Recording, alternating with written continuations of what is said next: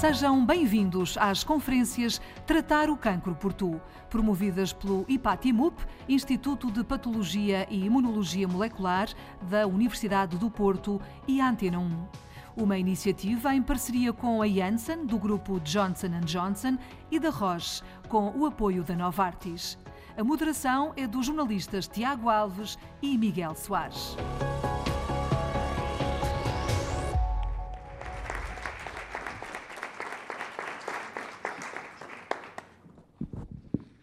Olá, boa tarde. Évora, é um gosto imenso estar aqui uh, e não é por terminar.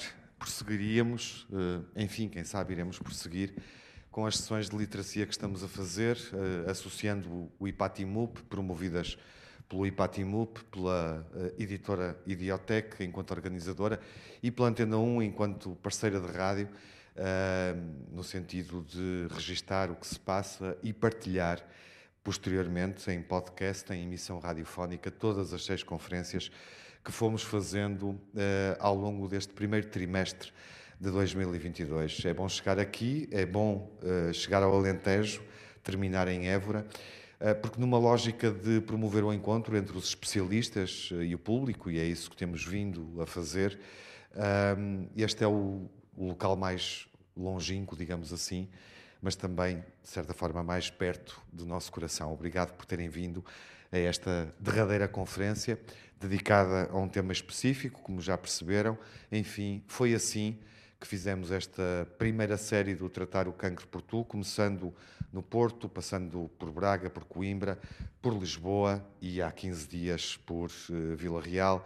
Uh, estão na Antena 1, vão poder participar na conferência, vão poder colocar as vossas questões. Uh, este é mesmo, uh, este é um momento de aproximação entre, entre o público, quem participa, e os especialistas, e obviamente com a intenção de, através da rádio, onde nós estamos, Miguel, uh, levar as reflexões que fazemos aqui a um Tiago. universo mais alargado e com eh, convidados especiais que também vamos ter a oportunidade de chamar a palco para participarem nesta conferência derradeira, pelo menos neste ciclo, em que procuramos saltar, eh, como escutamos eh, no início, os muros da ciência, no fundo, tratar o cancro por tu, descodificando, no fundo, o saber ser doente, que é uma expressão que vamos, de certo, ouvir mais à frente e que ajuda a explicar um bocadinho a intenção desta iniciativa do IPATIMUP uh, e que conta com diversos especialistas que nos vão ajudar a compreender um bocadinho melhor uh, cada uma destas patologias. Hoje é a pele, o maior órgão do corpo humano, uh, e sem mais demoras, porque estão aqui é para ouvir os protagonistas, vou começar por chamar ao palco um desses protagonistas e digamos que é o nosso grande anfitrião, o professor Manuel Sobrinho Simões, presidente do IPATIMUP, a quem saúdo e peço um aplauso, uma salva de palmas. Viva, professor, bem-vindo. Olá, Manuel, bem-vindo. Junta-se José Carlos Machado, que é vice-presidente do IPATIMUP, especialista em genética molecular e investigador na área da biologia molecular. Olá, José Carlos Machado. Viva, José Carlos. Outro José, Manuel Lopes, também do IPATIMUP, médico, patologista e investigador, chamo também a palco e peço também o vosso aplauso. Olá, José Viva. Manuel Lopes. Vai estar connosco Helena Pópulo, médica patologista e investigadora do IPATIMUP. Olá, bem-vinda. Olá, Helena. Apresento-vos agora assistente hospitalar de Oncologia Médica no Hospital de Espírito Santo de Évora e na Unidade Local de Saúde do Baixo Alentejo. O cancro de pele é um dos seus principais interesses. Mariana Inácio. Muito bem-vinda. E o painel fica completo com Rui Diniz, médico, oncologista, é coordenador regional de doenças oncológicas e diretor do Serviço Regional de Oncologia Médica do Hospital do Espírito Santo de Évora. Está em casa. Olá, Rui. Bem-vindos. Sejam bem-vindos. Vão ouvindo. Nós não vamos aprofundar todos os temas, todas as questões, todos os ângulos com o tempo que temos. Faremos uma primeira ronda. Uh, abordaremos alguns tópicos, iremos depois desenvolvê-los uh, como é habitualmente, uh, como é habitual, um, através, enfim, de outros momentos. Teremos um testemunho relacionado com, com situações de sobrevida do cancro, algo que é cada vez mais comum. A resistência à doença é cada vez mais frequente. Teremos, teremos uma abordagem na primeira pessoa, testemunhal. Teremos também um vox pop feito no Alentejo, com, com delicioso sotaque, obviamente, onde iremos eh, ouvir pessoas que, que testemunharam dúvidas específicas sobre o cancro da pele e a expectativa é complementar isso no último momento desta conferência, digamos assim, no terceiro ato, como num bom filme, três partes, um, complementar isso com as vossas questões, portanto... Vão pensando uh, nisso. Vão pensando nisso. e agora vou começar por, uh, enfim, aproveitar este momento para, uh, na derradeira conferência deste ciclo, pedir ao professor Manuel Sobrinho Simões umas palavras que podem ser uma espécie de balanço desta iniciativa, desde já, mas também para introduzir o tema que nos traz aqui hoje, o cancro de pele, o cancro mais frequente na população europeia e uh, a incidência, com a incidência aumentar substancialmente nas últimas décadas a nível mundial. Olha, muito boa noite. Eu já expliquei. Temos aqui dois, dois pesos pesados aqui da, não ofensa. Mas nós, nós estamos eu diria pesos peluma. não, também não exageremos. Mas nós temos imenso gosto de estar cá. E é verdade que isto, podíamos fazer uma coisa de balanço, mas nós depois temos que pensar melhor, porque vamos ter que pensar como é que vamos continuar, porque a gente gosta é de continuar, que tem muita piada. O português, de resto, é o que nos mata, porque a gente, quando está a fazer qualquer coisa, opá, mas se eu Bem, e portanto nós vamos continuar, mas hoje estamos numa coisa que tinha, tem muita graça. Isso é uma notícia em primeira mão, Manuel, posso? Claro. Daqui da, da é, ponta. É, exatamente. Uh, Ao ano, nós vamos todos os anos, vamos fazer uma coisa no primeiro trimestre do uhum. ano sobre tratar o cancro por tu. Isso posso... É uma notícia em primeira mão. Mas, em, em primeira mão, que passou, que passou na Antena 1 na terça-feira. uh, mas, Manuel, já agora poderíamos iniciar essa segunda ronda em Évora. Era interessante podíamos. voltar com outro podíamos, cancro. Podíamos e devíamos, se calhar, porque nós temos um problema em Portugal que é nós não lidamos bem com o acesso. Nós temos em, em, em Portugal um problema de acesso.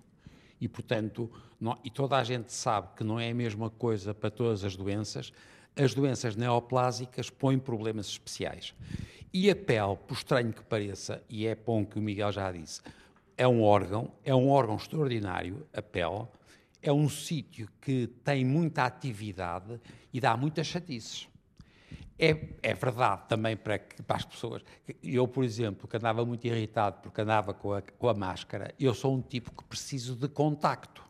E o contacto, não sei se tem, estão, a, estão a ver, é contacto. Não é o contacto, é o contacto. Nós precisamos da relação com os outros. E a pele é o órgão mais interessante que nós temos de colaboração com os outros. Infelizmente, é também a coisa que está mais ligada com o ecossistema.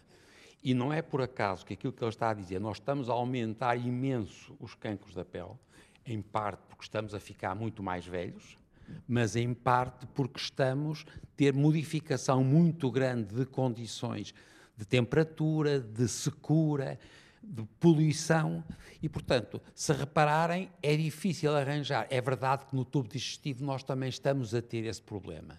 É verdade que também no aparelho respiratório, pela respiração. Mas são os três sistemas que nós temos onde mais temos uma relação com o meio externo. E a pele é, é extraordinário. Eu, eu acho muito. É, é, a pele é muito mais, mas é muito mais do que um saco. E ficava por aqui. Uhum. Os dados que temos, Manuel, já agora, e podemos eh, obviamente aprofundar isso com mais pormenor adiante, que nos revelam uma maior incidência e, sobretudo, maior. casos muito maiores, está o Manuel a dizer. E, e, sobretudo, casos também mais graves, mais preocupantes. Isso decorre da idade, não decorre da idade, decorre de outros fatores. É. Não, deve, não... deve preocupar-nos? Quer dizer, deve-nos... Até deve, pela questão da exposição, não é, Manuel? Claro, porque... deve-nos preocupar, mas não, nós não estamos a ter casos mais graves, isso não, não, é verdade. De todo? De todo, até porque nós estamos... Eh, reparem, quando nós dizemos que temos os cancros da pele, nós estamos a fazer... Há dois grupos de cancros. Os mais frequentes de, tudo, de todos são aqueles que têm a ver realmente com a exposição celular e da, solar na, na face, na, e esta parte toda, estes carcinomas são carcinomas que têm tratamento relativamente fácil, na maior, grande maioria dos casos. E esses são cada vez mais frequentes à medida que as pessoas ficam mais velhinhas. Uhum. Esses também são mais fáceis de tratar. E, portanto, nós, nós, eh, o que o Miguel já disse, está a aumentar muito a incidência, mas não está a aumentar a mortalidade por pele.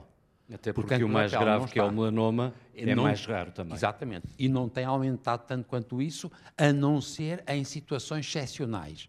Quando há, por exemplo, isto foi, por exemplo, muito frequente no norte da Europa, quando eles ficaram mais ricos. É verdade que a Noruega, a Finlândia e a Suécia passou a ter mais cancro de melanomas, porque de repente tinham ficado ricos e tinham começado a ir para as, para as Canárias. E, e, portanto, e para, para, as Canárias é uma chatice. E reparem, também já agora também, se calhar acham piada, mas eles sabem isto mais do que eu. Mas reparem, estas pessoas que na Noruega, eles têm mais cancros de, de melanomas. Eu, por exemplo, o que eu tenho aqui no, no nariz é um microcancrozinho de, aqui do nariz, porque me apanho muito sol. Este é que o preocupa, não é? Como? Que o preocupa, de certa forma. Não, porque é micro e está a ser seguido por ser um especialista. E, portanto, está atento a isso, não está, está, preocupado, está atento. Exatamente, é porque tudo isto é muito de crescimento muito lento. Uhum. Mas reparem, isto acontece às pessoas quando elas estão permanentemente expostas ao sol. E é o que nós temos na cara, sobretudo nas orelhas, na careca, etc. Ora bem, os nórdicos não têm isso, se repararem. Eles não apanham sol praticamente, coitados. Quando Só apanham, apanham quando vão às Canárias. E nas Canárias vão lá três ou quatro vezes por ano e apanham queimadelas horríveis nas costas e nas pernas. E onde eles fazem? Eles não fazem melanomas da, casa, da cara. Eles fazem melanomas das pernas e das costas. E é um cancro totalmente diferente dos outros. Não sei, está tá a fazer e é por isso que nós estamos sempre interessantes em discutir com, com as pessoas, uh, terem um bocadinho o conhecimento de, do que é a palavra, porque ela significa diferente ter um carcinoma da pele, hum. ou ter, e dentro desses também há diferentes tipos, ou ter um melanoma.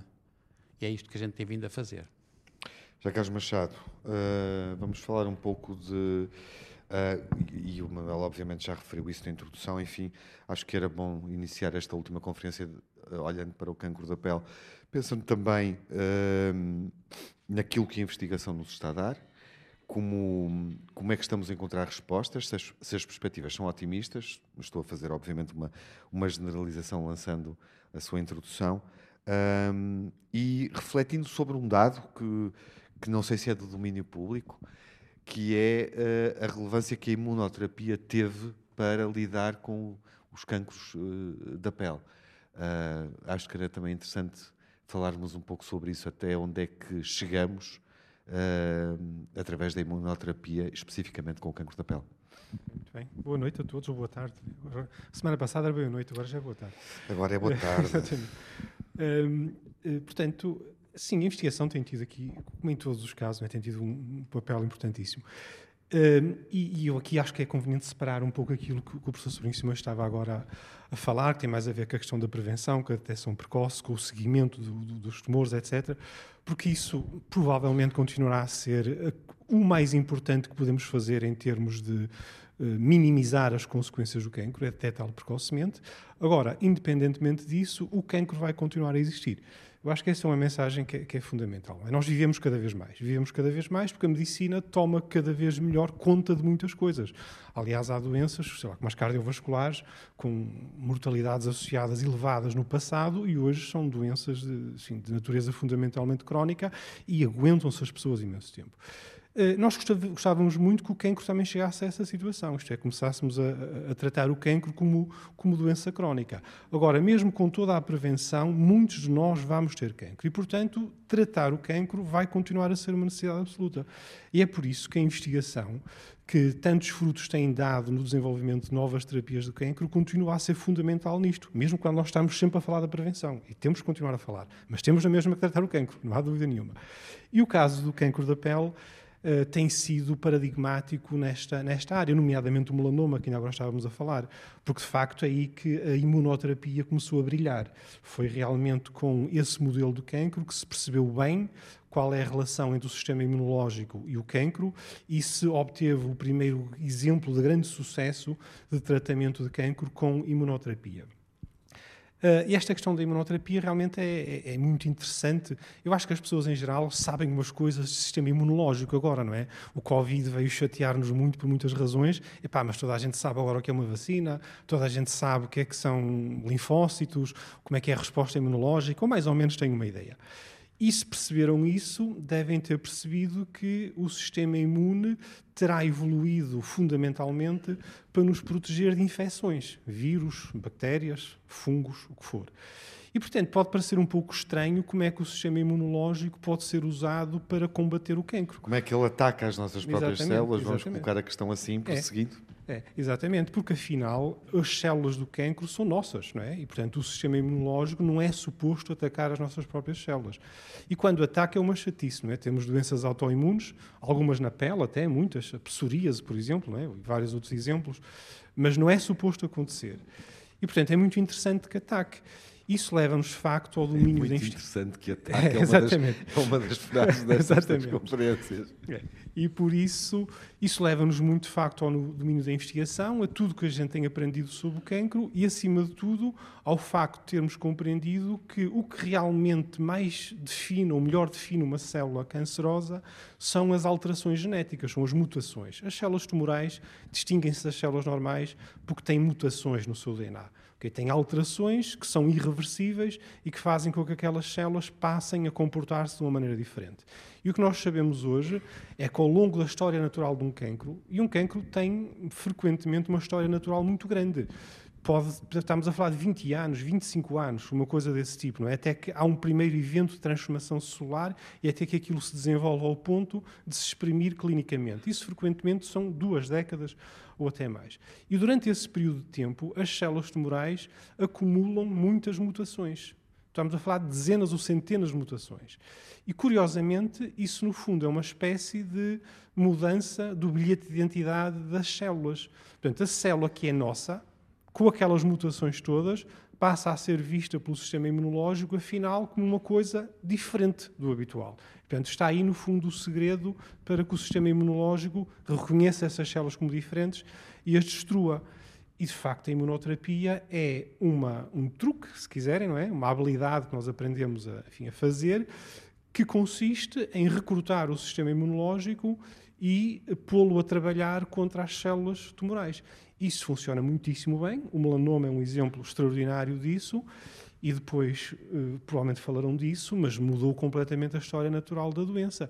E nós estávamos a falar de um cancro com um prognóstico associado horrível, é? dos piores tínhamos provavelmente, e esse prognóstico mudou extraordinariamente à custa da, da imunoterapia. José Manuel Lopes, uh, já aqui falamos uh, de que a incidência tem estado a aumentar nas últimas décadas a nível global. Mas até que ponto é que essa incidência, apesar dos números serem crescentes, está uh, ou não subestimada? Boa noite, antes de mais. É boa gosto. tarde. Ou boa tarde. para mim, desde que é como as galinhas, desde que a coisa fica Só para escura, para mim é noite. mantermos a coerência em relação ao fuso horário do José Carlos Machado, porque em cinco minutos de intervenção do José não anoiteceu. Acho que já anoiteceu, mas de qualquer das formas, uh, continuando, uh, uh, de facto, essa é, um, é, uma questão muito, muito importante que interessará essencialmente a quem decide fazer a abordagem de, do, do, do, do, ataque, da luta contra este tipo de cancro. E, de facto, todos sabemos, quem trabalha nesta área, que, porque não, não são muito letais, estas neoplasias, com exceção feita aos melanomas, eh, não há uma, uma, um registro sistemático, não há um, um conhecimento que seja reprodutível da realidade e, portanto, nós também não temos bem a ideia de quanto é que isto nos custa. Quanto é que custa, quantas vezes é que o doente vai, e, portanto, eh, isso é uma limitação muito importante para quem tem que desenvolver estratégias. Aqui já foi dito, o professor Sobrinho já falou, que eh, estes cancros, como todos em geral, nós vamos apanhando à medida que vamos progredindo na idade. Portanto, esse é um dado. Por outro lado, também já falou da questão da exposição inadvertida ao sol e ou seja, em horas que não são apropriadas. E esse é um aspecto muito fundamental para percebermos uh, uh, o que e como devemos atacar. Porque uh, é também conhecido que a vitamina D, obviamente, é importante, a exposição Sim. moderada ao sol é importante, o problema é quando é prolongada e a horas e a menos horas? aconselháveis. E, exatamente. O Existe sol... alguma regra, para além daquela baliza que mais ou menos todos penso Sim. que conhecemos, uh, da hora de mais incidência de pico do sol, existe assim alguma regra Sim. muito empírica que possamos aplicar? Sim. Uh, normalmente, uh, para estas exposições que são recreacionais e que ocorrem a mais das vezes fora de casa, é apropriado, e, no, e no, no verão, essencialmente, Nessa, nessa, nessa, nessa fase do ano, eh, não é aconselhável entre as 10 da manhã e as 4 da tarde fazer a exposição.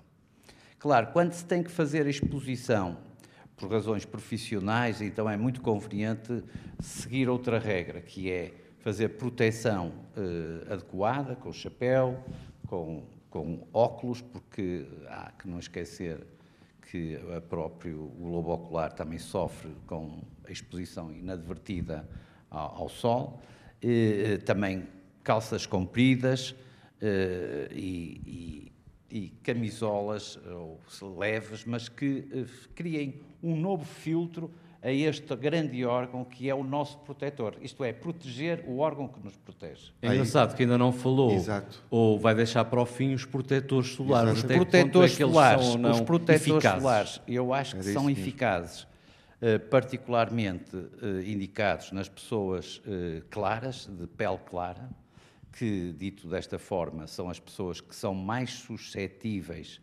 a, a serem agredidas se por excesso são expostas ao sol, por razões profissionais, por exemplo, e, portanto, é muito recomendado que essas pessoas usem os protetores solares nas partes da pele que estão eh, mais expostas. Isso é, é, é, muito, muito, muito importante.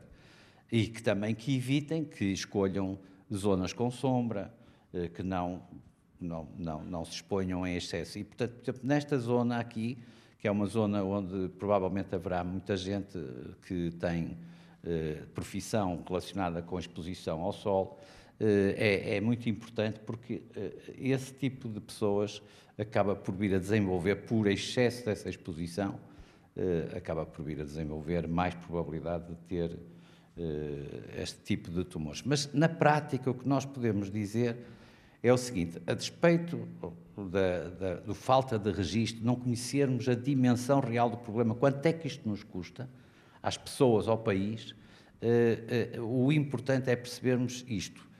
Os ditos carcinomas não melanoma, que ocorrem na pele, eh, em princípio, não matam. Regra geral. Não se vai morrer por causa de um desses carcinomas. Os melanomas podem, corrigir, podem matar quando são detectados em fase muito avançada. Daqui o que é que a gente conclui? Conclui que é bom as pessoas saberem identificar essas lesões precocemente, porque aí a chance de curar e evitar estes tratamentos maravilhosos que temos quando já estamos no desespero para salvar e prolongar a vida, eh, não sejam tão necessários. Ou seja, eh, o cancro da pele, de facto, não é um, um, grande killer. Não é um grande killer. Não é um peso para a mortalidade. Ele não representa muitos, muitas mortes em Portugal. Mas eh, nos melanomas eh, e qualquer cancro que acaba por matar, por disseminar, é uma tragédia. É uma tragédia. Portanto, qual é a estratégia? É ensinar a população a fazer o autoexame. A pele, felizmente, pode-se ver. Quem usa espelho, com o espelho da casa de banho, pode fazer o autoexame para as zonas mais recônditas da nossa pele. Pode, pode examinar e seguir, e se ficar preocupado, tem dúvidas, pode ir ao seu médico. Uh, e seguir isto uh, uh, de uma forma regular, fazer o autoexame e conhecer estas normas. Qualquer aplicação de telemóvel tem na, na zona meteorológica o, o, índice UV e as pessoas podem saber que uh, não devem expor-se quando o índice está acima de 5. É fácil, ligam o telemóvel, procuram o índice UV uhum. e não, não se exponham se aquilo marcar mais que 5, porque há dias que nós achamos que está fresco e não sei o quê, mas o nível de UV está muito alto. Sim. E, portanto, aí podemos ter algum cuidado. Ou seja, fazer autoexame, recorrer ao médico sempre que temos dúvidas e uh, evitar a exposição excessiva. Isto, no fundo, são pré, uh, regras muito, muito simples. Olhar para os nossos sinais. E aqui, sinais, estamos a falar em melanoma. Sinais. Olhar para eles, saber quantos temos, se mudaram de aspecto, se aumentaram de tamanho, mudaram de cor. Enfim, há muitas regras relativamente simples que isso, estão aí. Isso de saber quantos temos depende das pessoas. Pois, com o tal autoexame, com o tal autoexame. Sobretudo, que caramba, é proteger as crianças. Manuel, sim. Não, é proteger as crianças. Percebem? Porque é que a história que o Zé Carlos estava a dizer. Nós temos um problema, é desde as crianças.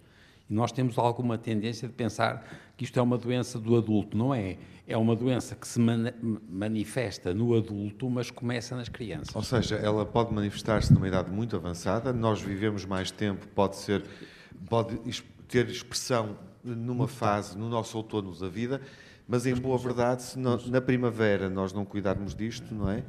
é. Uh, bem cedo. Exatamente, muito uh, cedo. Sim. Por exemplo, quando vemos aquelas colónias de férias em que alguns educadores têm cuidados, outros não, em que os miúdos andam sem chapéu, sem qualquer proteção, não é? é... Ao meio-dia, à uma da tarde. Mas o, o o José Manuel há pouco, há, instantes, dizia que, olhando para a tabela do índice UV, é o 5, a partir do 5 não nos podemos Sim, expor. não é conveniente, a partir do 5 não é conveniente de todo, isso não é, não é conveniente, não é então, aconselhável. Então é o sol é maravilhoso. Como é que fazemos, exatamente, o sol é maravilhoso, o como, sol... É que, como é que vivemos e usufruímos do sol durante, durante grande parte do verão, em que o índice UV em praticamente todo o país, durante Sim. dias e semanas e meses? Tem horas do dia. Uh, eu sei que tem. Está, está, entre os 8, 9, 10, muitas vezes 11. Sim. E está cada vez mais alto à medida que os anos passam, acho eu. É a minha percepção. Como é que fazemos? Bom, uh, isso, claro que a relação, isso é incontornável. Uh, nós temos um excesso de UVs. E se temos necessidade de ir expor ao sol, por exemplo, pergunta: uma pessoa de idade que precisa de produzir vitamina D, uhum. eh, que é um, um, uma vitamina da qual muito das pessoas de idade no nosso país têm deficiência, fazem suplementos. E é, bom, e é bom lembrar que. Em plena pandemia, vimos, surgiu esse dado. Hum, de que a população portuguesa eh, era das mais deficitárias da Europa Exatamente. em termos de, de vitamina D. Exatamente. O e o suplemento alimentar, o suplemento alimentar garante 10%. Nós não conseguimos absorver por dia mais que 10% do que ingerimos. O nosso intestino não consegue absorver mais do que, ou pouco mais do que 10%. Portanto, 90% é diretamente o resultado dessa exposição. E, portanto, aí é temos ter consciência qual é a hora indicada para fazer essa exposição. E não há, não há outra forma. Não há outra forma. É o mesmo que me dizer, eu tenho que andar, há uma tempestade de areia, mas se ela uhum. vai agravar, Exato. eu vou ter que seguir. Eu vou ter que seguir. Helena Popolo é médica patologista, recordo. Posso fazer só uma correção? E investigadora. Não, não sou Não? médica patologista. Então, Já na é uma boa altura para isso. Esperamos tanto tempo, mas, mas estamos a tempo. E então? Sou bióloga, doutorada em biomedicina Uhum. e sou investigadora. E investigadora do IPATIMU. Bem, Enfim, a Exatamente. conversa já vai adiantada. Seria bom também ah, chegarmos a uma outra dimensão, que é da inteligência artificial. Gostava de ouvir sobre isso, Ok. porque de repente estamos a falar do cancro da pele, da nossa pele exposta ao sol, algo tão primário e primitivo, e a inteligência artificial tem Pode aqui um respostas papel. muito interessantes, não tem, Helena? Primeiro, eh, boa tarde a todos, para estar no mesmo fuso horário. Ahm, e sim, pode.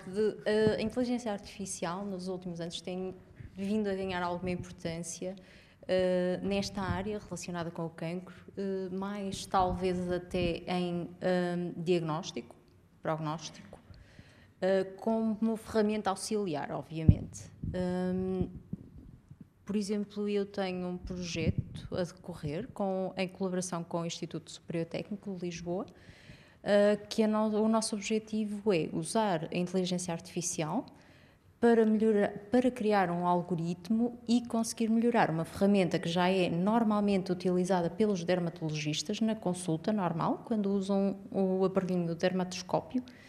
Esse aparelho tem um algoritmo que auxilia no diagnóstico de melanoma ou de- das lesões da pele.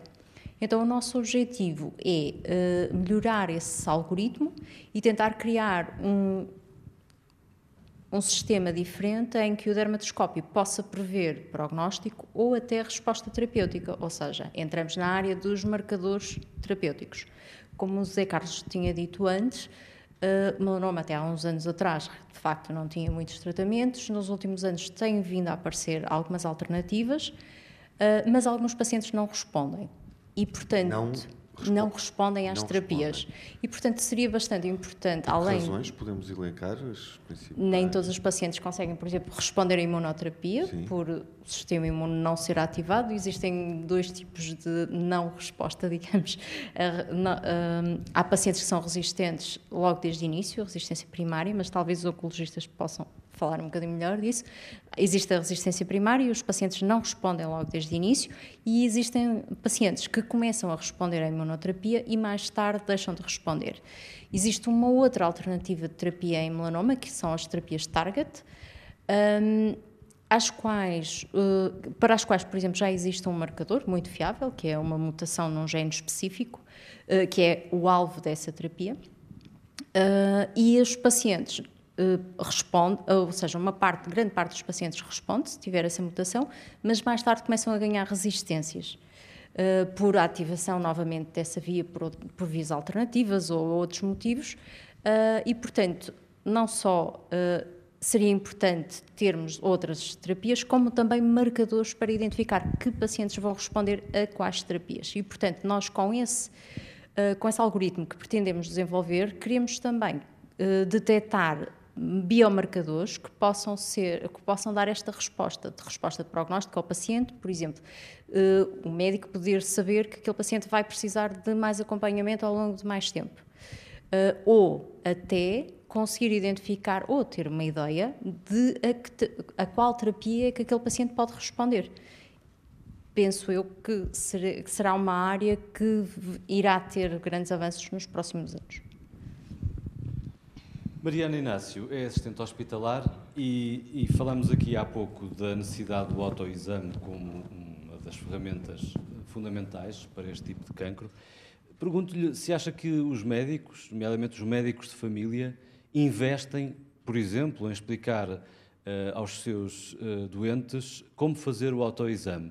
Eh, porque eu imagino que haja, apesar de tudo, de todos nós, em média, um grande desconhecimento do nosso próprio corpo. Estamos a falar, como dizia na introdução, eh, do maior órgão do, do corpo humano, um, e isso faz com que eh, seja ainda mais difícil, eh, pela vastidão desse órgão, eh, conhecê-lo de forma eficaz e profunda. Sim.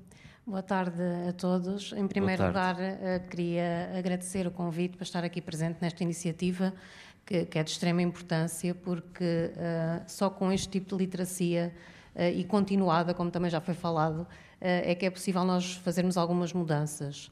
Uh, em relação à, questão propriamente dita, penso que o tipo de, este tipo de prevenção primária que é feita já demonstrou que realmente diminui a incidência de melanomas espessos e a mortalidade por melanoma mas é, aumenta, eh, por outro lado, a incidência de, de, de carcinomas não, eh, não melanoma, cancro de pele não melanoma, e dos melanomas pouco espessos.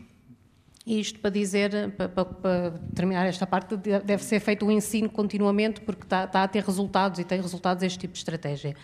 Um, em relação a, a, aos médicos de família, uh, não, têm, não têm capacidade, obviamente, para estar a, a explicar, uh, num tempo de consulta que é muito limitado, uh, como é que se faz essa observação da pele. Mas nestas iniciativas que são feitas, e, e, que uh, são feitas para a população em geral, uh, é, é, feito muitas vezes um, um, um cartaz com imagens, e isso é, é, muito importante porque é aquilo que nos vai permitir ter uma percepção visual de como é que podem ser feitas ou quais são os sinais de alerta que, que, as pessoas têm que ter. E, e, pensa, apesar dessa falta de tempo que fala, que o, o médico de família não poderia ter um papel mais ativo eh, na, na, na, vigilância desses sinais? Eu, eu, penso é que esta prevenção tem que uh, ser um pouco mais alargada uh, e tirar não só ter não só o médico de família implicado nisto, não só o oncologista, não só o dermatologista, mas isto tem que ser tem que ser começado nas escolas, tem que ser começado em casa, uh, porque este ensino não é assim tão tão difícil e mesmo com, com crianças é possível com algumas campanhas de sensibilização uh, em relação ao sol, mas não só.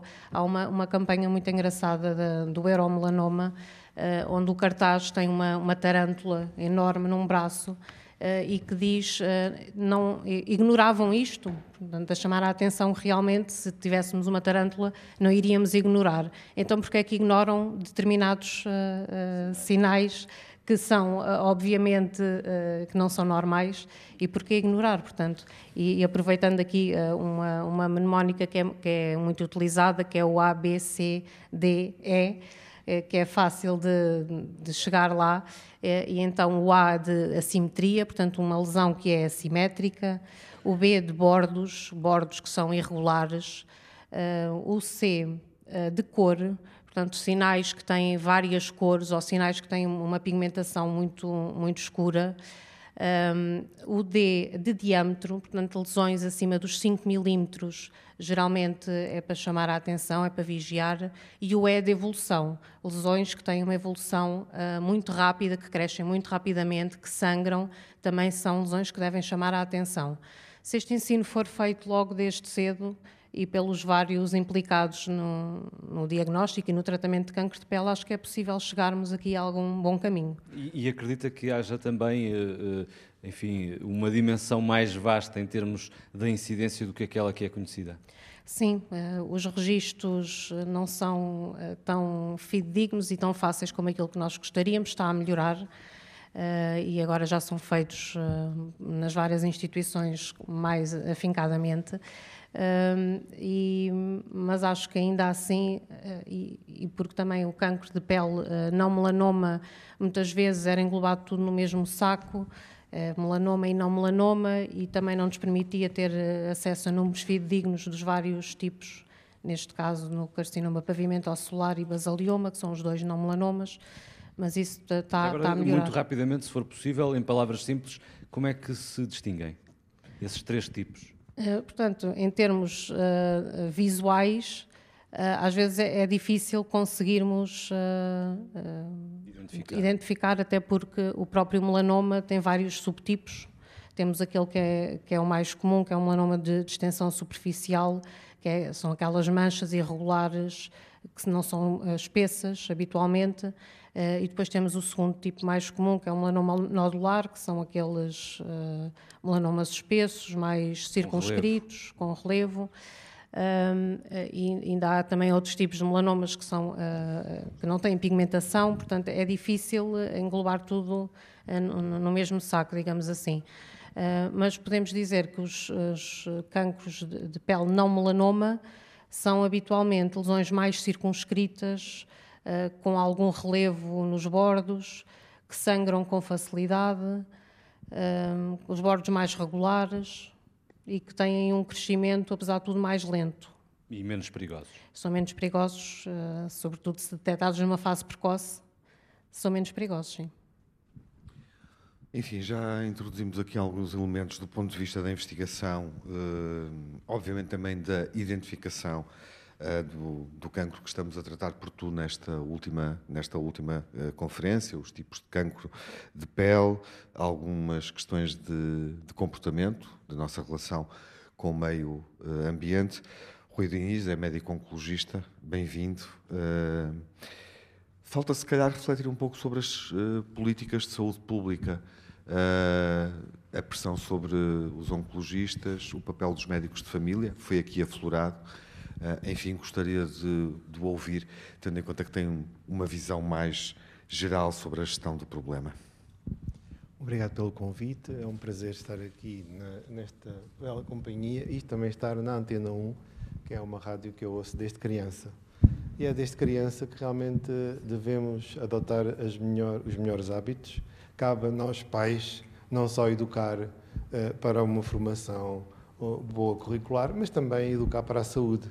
E não é só uh, em relação à pele que existe essa educação, a educação é transversal, é, inclui, por exemplo, aprender a fazer reciclagem muito cedo e deve fazer parte dos deveres dos pais ensinar para a correta exposição solar e não incentivar muitas vezes a exposição sem regras. Realmente, nós temos em Portugal cerca de 10 mil casos de cancro de pele, melanoma e não melanoma, cerca de mil melanoma. No Alentejo temos entre 50 a 70, ou seja, temos mais do que aqueles que proporcionalmente teria a população, porque a nossa população é especialmente envelhecida. Além disso, muito exposta ao sol por razões não recreacionais, e ter atenção que no Alentejo há muitas profissões que obrigam a uma exposição solar crónica e aguda, e que essa exposição crónica dá mais tumores não melanoma, e uma exposição aguda, os chamados escaldões, dá depois eh, uma série de mutações que se desenvolvem e que podem combinar no melanoma. Eh, que as nossas melhores armas são sempre a prevenção primária, prevenção secundária. A prevenção secundária é o diagnóstico precoce, atempado, porque o tempo que medeia entre a formação do, campo, do cancro e o diagnóstico tem, eh, é determinante para a sobrevivência e essa sobrevivência tem a ver com a espessura, com a presença de ulceração, com a presença de mitoses e nós queremos descobrir os cancros o mais precocemente possível. Como disse o professor José, Machado, é impossível evitar que uh, os cancros não continuem a, a, aumentar, porque a população está mais velha, mas é possível, sim, pelo contrário, diagnosticar mais precocemente. Precisamos de todos envolvidos, a começar na própria população, que tem que estar atenta ao seu autoexame e à sua autoeducação. Literacia, eh, sessões como esta são muito importantes. Espero que consigam caber um bocadinho ali no espaço dos comentários de futebol, que é uma coisa sempre difícil, mesmo para a Antena 1, porque queremos ouvir um, um, programa algum e temos o futebol, e ali no meio qualquer coisa de educativo, também numa estação pública. Entretanto, o que temos é dificuldade depois e a responsabilidade da parte dos médicos, médicos de família e os médicos dermatologistas, que são poucos no Alentejo e em geral no sistema público em Portugal, uh, e que é importante cativar e fomentar que estejam presentes no nosso Serviço Nacional de Saúde, uh, mas também dar aqui, uh, tranquilizar a população, tranquilizar o professor Sobrinho Simões quando vem ao Alentejo, que nós não temos só acesso ao sol, também temos acesso a boa medicina. E temos, portanto, capacidade instalada para fazer um trabalho multidisciplinar que começa, que é multidisciplinar, começa no médico de família, uh, entra pelo hospital Uh, pelas consultas de cirurgia, quando uh, o tumor ainda é ressecável, uh, é discutido em reunião multidisciplinar para uma melhor abordagem, um correto estadiamento e uma decisão terapêutica. Esperamos, esperando sempre que os doentes não nos entrem metastizados, como muitas vezes, e aí temos, a, temos as opções das terapias modernas. Felizmente, a imunoterapia consegue uma remissão em cerca de 50% dos doentes, mas há 50% que não respondem. Alguns vão responder a outros fármacos-alvo, como os anti-BRAF, mas sabemos que ainda assim haverá muitos doentes que não vão responder a nenhum nenhuma terapêutica. Ainda assim, portanto, nós temos que apostar na prevenção, no diagnóstico mais precoce possível. Muitas vezes o estadiamento um, é a fase que nos vai ditar o, o, prognóstico, ou seja, se existem já gânglios atingidos, gânglios regionais atingidos, o prognóstico piora, mas também hoje existem técnicas cirúrgicas para, e também tratamentos adjuvantes uh, que podem passar pela imunoterapia para prevenir, para reduzir a remissão, o, o risco de, de, probabilidade de recidiva de doença ou de progressão, mas de uma forma uh, sintética, dizer que realmente temos que estar em primeiro em alerta, nós, como sociedade, para este problema, lembrarmos do cancro não apenas quando ele nos bate à porta, mas sabendo que é inevitável que 40% a 50% dos portugueses vão ter um cancro durante a vida, pelo menos um em cada três vai morrer de cancro e está nas nossas mãos poder fazer um diagnóstico precoce, mas também lutar para que haja políticas públicas mais interventivas no diagnóstico e no tratamento do cancro. Esperando sempre, e nós eh, contra nós falamos, nós não, não, não temos nenhum, nenhuma vontade de ter mais doentes com cancro em fase avançada. Nós queremos é proporcionar, é, é evitar que muitos doentes cheguem a nós e, e aqueles que chegam possam sair curados. Em relação a políticas e nesse aspecto, públicas... peço desculpa por interromper, nesse aspecto, nos cuidados primários poderia haver outro tipo de papel? Poderia, poderia. Temos aqui um, um problema nos cuidados primários. Como vocês sabem, os cuidados primários são avaliados por indicadores, que são determinados superiormente. Infelizmente, o exame uh, cutâneo não faz parte desses indicadores. Há indicadores relativos à diabetes, à hipertensão, à, à, à visita uh, das mulheres grávidas, à visita das crianças, mas não há nenhum incentivo para fazer um exame completo. E não sei se sabem, mas um exame dermatológico completo é, é muito trabalhoso. Toma muito tempo, exige muito saber, é preciso utilizar ferramentas próprias de diagnóstico e muitas vezes, mesmo assim, há dúvidas. E esses doentes de risco, por exemplo, um doente para melanoma que tenha mais de 100 nevos, 100 nevos, são os sinais, aqueles sinais que nós chamamos um, sinais, uh, em francês, sinais de beleza, uh, que podem evoluir. É óbvio que se nós temos mais de 100 nevos eh, no corpo, a probabilidade de vir a ter, a desenvolver um melanoma é muito grande. E temos que fazer um, um estar atentos para rastreios personalizados, ou seja, grupos de risco, agricultores, pescadores, pessoas que eh, tiveram exposições eh, agudas ou crónicas ao sol. Merecem um programa de rastreio particular. E isso Uma não é família. é feito no SNS? O SNS está, infelizmente, ainda muito, muito reativo. Nós temos capacidade instalada nos hospitais para responder às doenças, tratando melhor, da forma melhor possível, e aí podemos dizer que temos tido resultados espetaculares em, no, na sobrevivência, mas ainda precisamos ser mais proativos como sociedade no diagnóstico e na prevenção.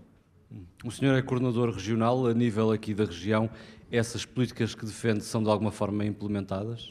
Estas, estas políticas são difundidas e tenta-se que, em grupo, elas sejam cada vez mais alargadas, mas não é um trabalho que uma só pessoa possa fazer.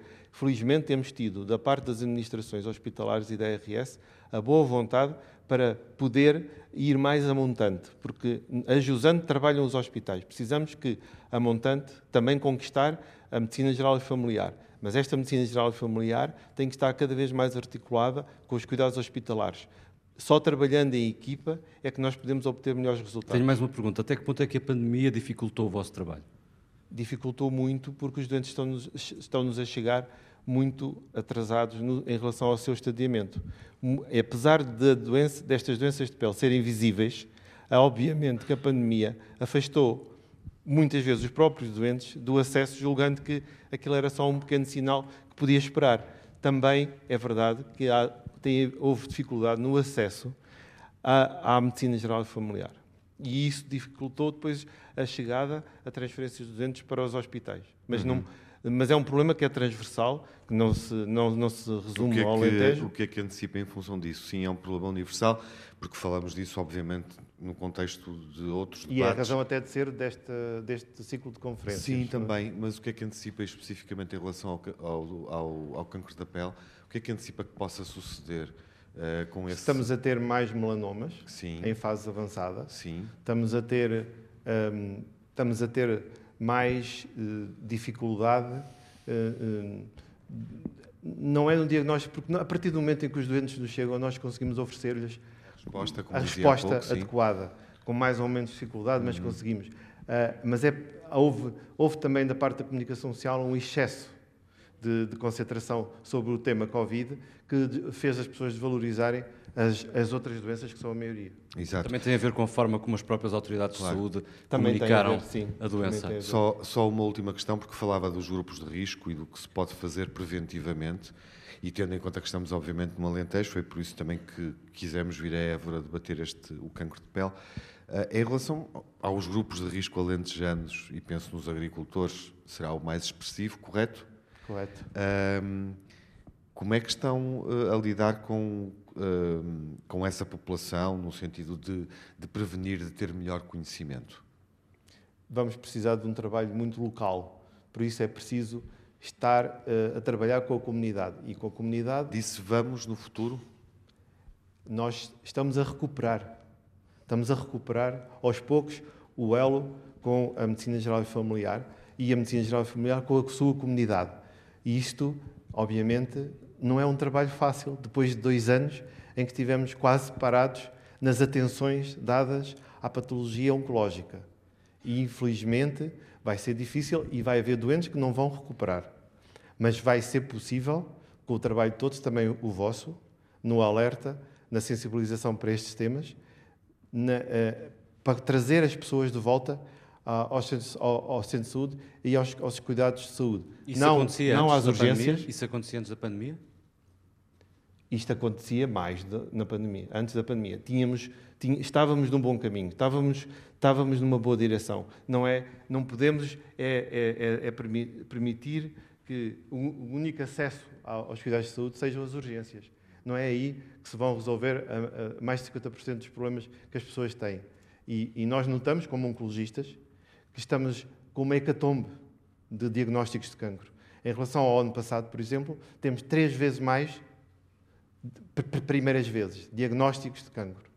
Pronto, isto quer dizer que o acesso aos novos doentes, àqueles que, não, que nós não conhecemos até hoje, foi muito difícil. Exatamente, lento, demorado, eh, é uma das, é, um, é uma das questões, obviamente, que surge nestas conferências. Enfim, uh, iremos depois, em função das, das questões recolhidas uh, na rua em Évora e, obviamente, também das, das, das, dúvidas, comentários, casos que possam surgir na plateia, aprofundar um pouco mais mas isso, Miguel, é mais adiante. É, agora Antes, está na hora de uma outra etapa, darmos espaço a eh, outros dando convidados. a possibilidade de uh, os nossos anfitriões, no fundo, uh, virem até aqui um pouco, falar connosco.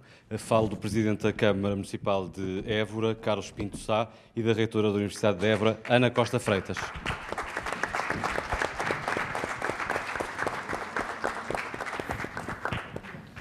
Um, Sr. Presidente, gostava de saber como é que encara uh, uma iniciativa como esta, aqui em Évora, qual é que é a importância que lhe atribui?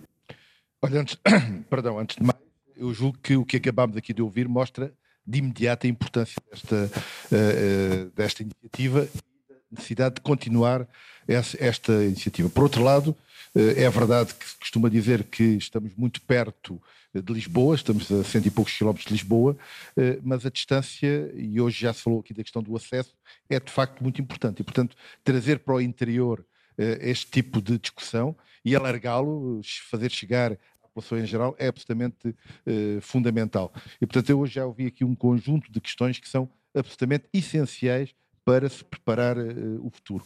Permita-me só uma nota, uma questão que foi aqui colocada uh, agora uh, e que nos preocupou imenso quando estávamos a, a tocar as questões da, da, da, Covid e da pandemia, que era exatamente a consciência que tínhamos, que estávamos focados na pandemia, na Covid, e havia um conjunto das outras doenças que estavam, digamos, a, a ser, a deixar de ser avaliadas, acompanhadas E isto, eh, eu julgo que a pandemia nos deixou aqui uma nota importante, que é a necessidade de atempadamente planear como é que se trata este tipo de situações para que, digamos, as várias doenças possam ter um, eh, uma resposta equilibrada. Sr. Presidente, muito obrigado. Sra. Reitora, eh, obrigado também por nos receber aqui na Universidade e neste auditório. Um, o que é que acha que conferências como esta podem desempenhar na capacidade de transmitir eh, mais conhecimento ao cidadão comum, eh, dar mais literacia às pessoas. Quer dizer, muito boa tarde, muito obrigada, muito obrigada, Sr. Professor, muito obrigada a todos por estarem aqui na Universidade de Évora. Quer dizer, é evidente, não é? Para mim é evidente, ou seja, aquilo que mais nos pode prejudicar em termos enfim, da nossa vida um geral, da nossa vida em, em saúde, não é?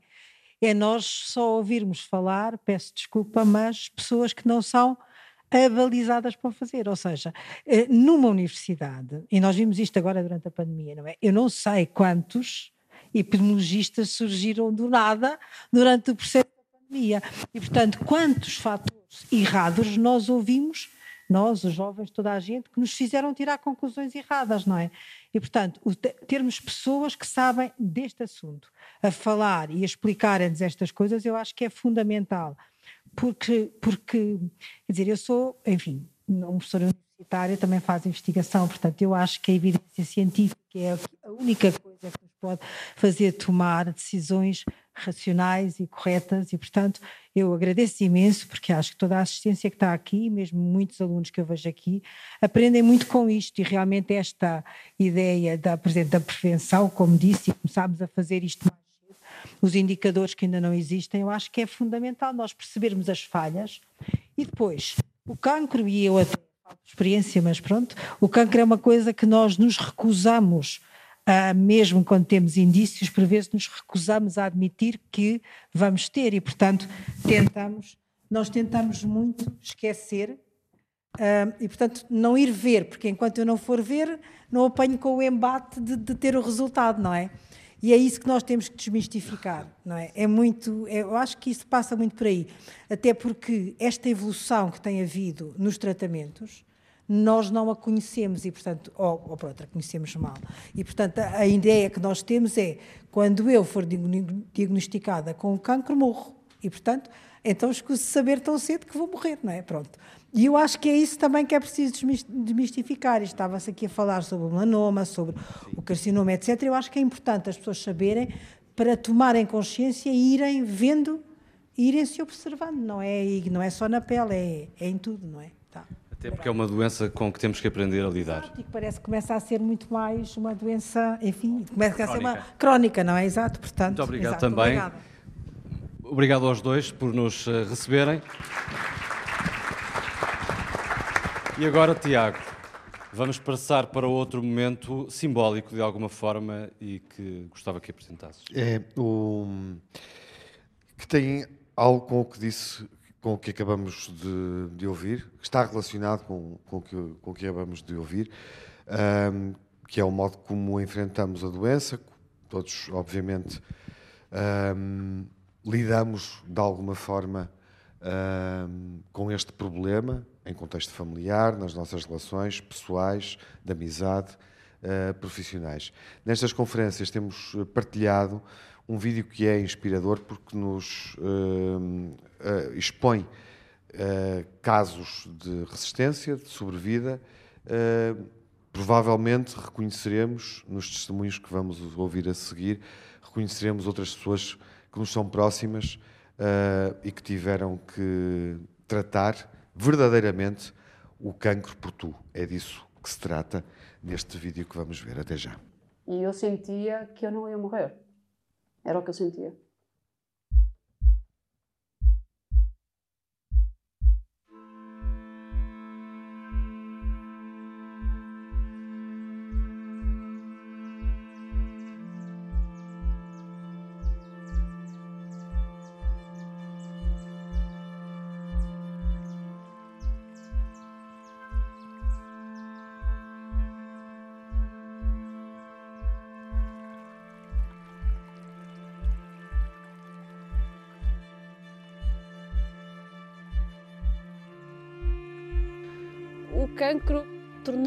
Pessoa melhor.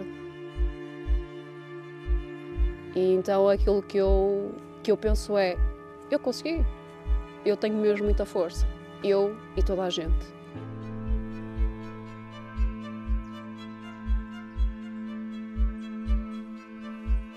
Hoje em dia a palavra cancro já não me assusta e eu gostava que fosse mais falada e que substituísse uma vez por todas a doença prolongada é cancro.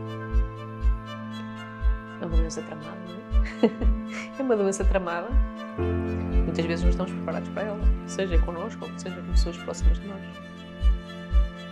Uh, quando o diagnóstico final saiu, eu acho que recebi de forma natural, primeiro porque dentro de mim já sabia, apesar de ter dito várias vezes à minha família que tenho a certeza que vai estar tudo bem. Então, durante essas duas semanas, eu tive, um, tive a necessidade de tentar desdramatizar.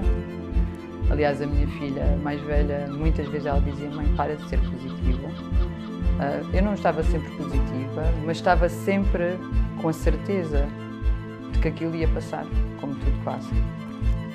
Eu expliquei sempre aos meus filhos que tinha medo e que o medo é um, é um sentimento natural de alerta.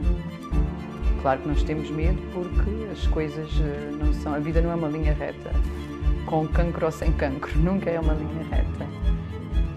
O mais importante era transmitir esta ideia de serenidade a quem estava à minha volta, eh, para que eu também pudesse ter a serenidade para conseguir ultrapassar. Eu acho que nós perguntamos, mãe, vai, vais morrer? E ela me disse, não vou morrer, posso, mas não vou, não te preocupes. E um, isso também marcou muito. Nós não podemos, não podemos evitar a morte, mas durante a vida nós podemos superá-la algumas vezes. Eu acho que foi um, um dos pontos fortes da Susana foi precisamente essa força de vontade que ela teve e que ela foi arranjada não ser muito bem arroz.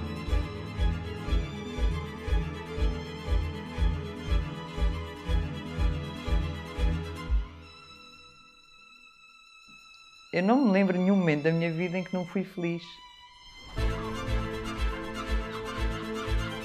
Então, eu tenho primeiro esta responsabilidade de passar uh, esta ideia, não de que isto é um mar de rosas, porque não é um mar de rosas, mas que o cancro é uma doença. E é uma doença que tem que ser tratada e ponto final. E, sobretudo, uh, mostrar que a vida continuava para além do cancro. Eu estava careca, mas eu continuava a dançar na cozinha e a fazer comida e, e, havia momentos em que estava a fazer um bolo e depois tinha que deitar-me na cama porque não conseguia mais, mas não interessa, mas a gente continua amanhã e tenta outra vez.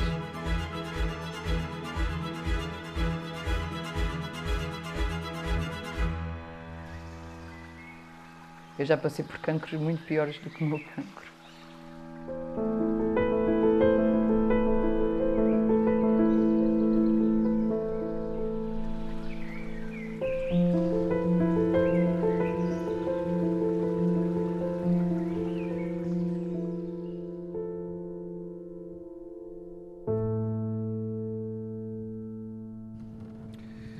Nosso próximo convidado, pela primeira vez numa conferência Tratar o Cancro por Tu, é Filipe Morato Gomes, o autor deste vídeo. Olá, Filipe.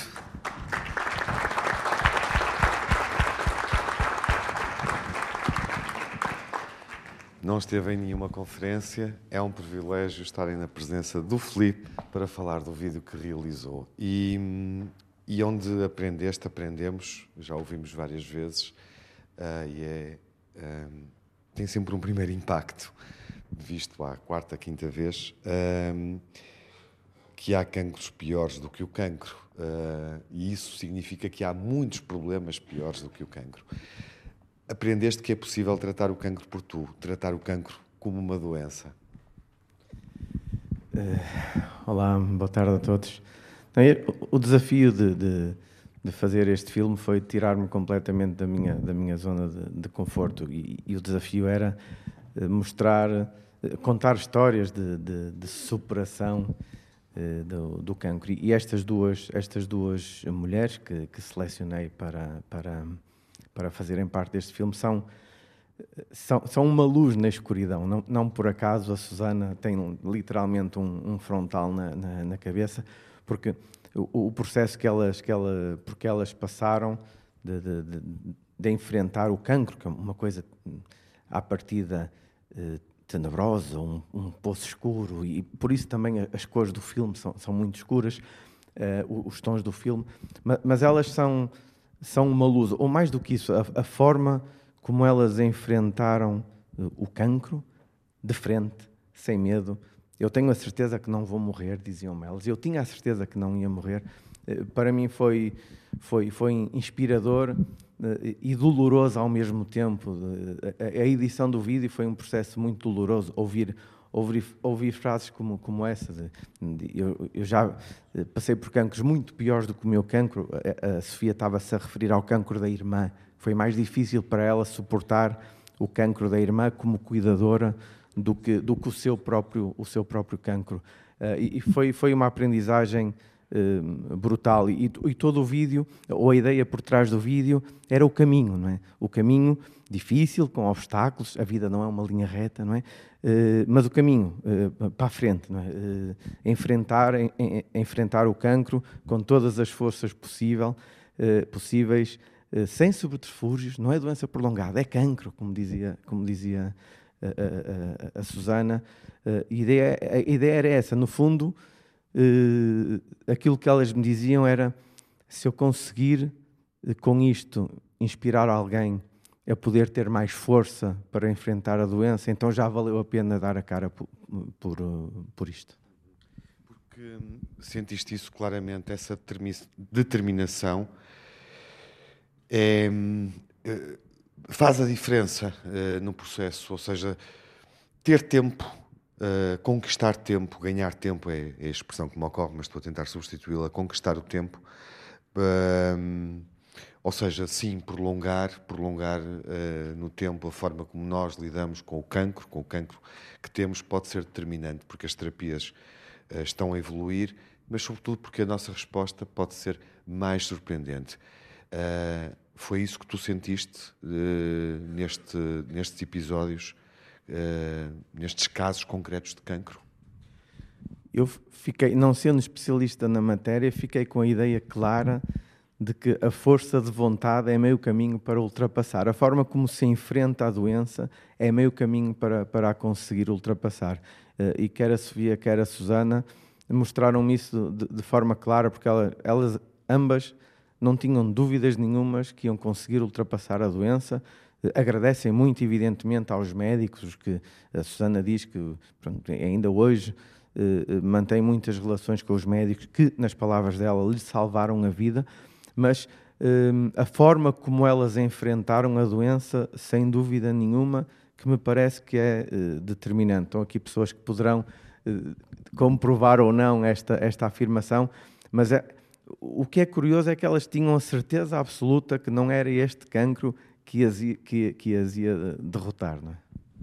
Obrigado, Filipe Morato Gomes, blogger, jornalista de viagens, cronista de viagens e autor deste, deste vídeo que nos inspirou ao longo destas seis sessões do Tratar o Cancro por Tu e de resto Uh, foi a Susana que esteve connosco na conferência do Rivoli, não é? na plateia, que nos surpreendeu uh, enfim, reforçando essa mensagem uh, otimista e, e, poderosa que transmite aqui uh, a partir da plateia, quando tudo começou no, no Porto em janeiro. E é à plateia que vamos uh, daqui a nada, depois de observarmos o próximo registro de vídeo aqui nas ruas de Évora, onde recolhemos alguns, eh, algumas sugestões ou algumas dúvidas, algumas questões que eh, as pessoas aqui fazem sobre este um, ehm, cancro um, ehm, aos nossos especialistas e também revelam uh, os conhecimentos que têm sobre, sobre esta doença. Vamos, vamos ver.